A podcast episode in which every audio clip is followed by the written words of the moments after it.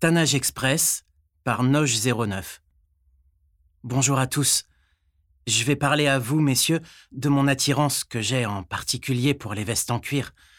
Depuis mon enfance, vers 9-10 ans, je suis attiré par les vestes en cuir d'homme, particulièrement les vestes en cuir épais et lourdes vachettes, trois quarts, parka, motard, perfecto et gilet biker, par l'odeur et le toucher.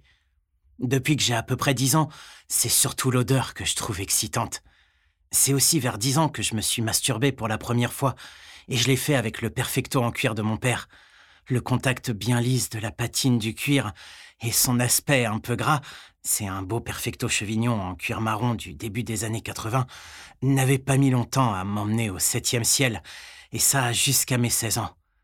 En ce moment, je possède trois parkas en cuir épais et lourd de vachette et un perfecto en cuir de vachette également, qui ont droit tous les jours à mon sperme. Mon perfecto et mes trois parkas sont réservés exclusivement pour satisfaire mes désirs. De mon perfecto et de mes trois parkas, mon préféré est celui-ci. Une très belle parka vintage chevignon en cuir noir épais et lourd de vachette qui reçoit mon sperme tous les jours. Hum, que c'est bon.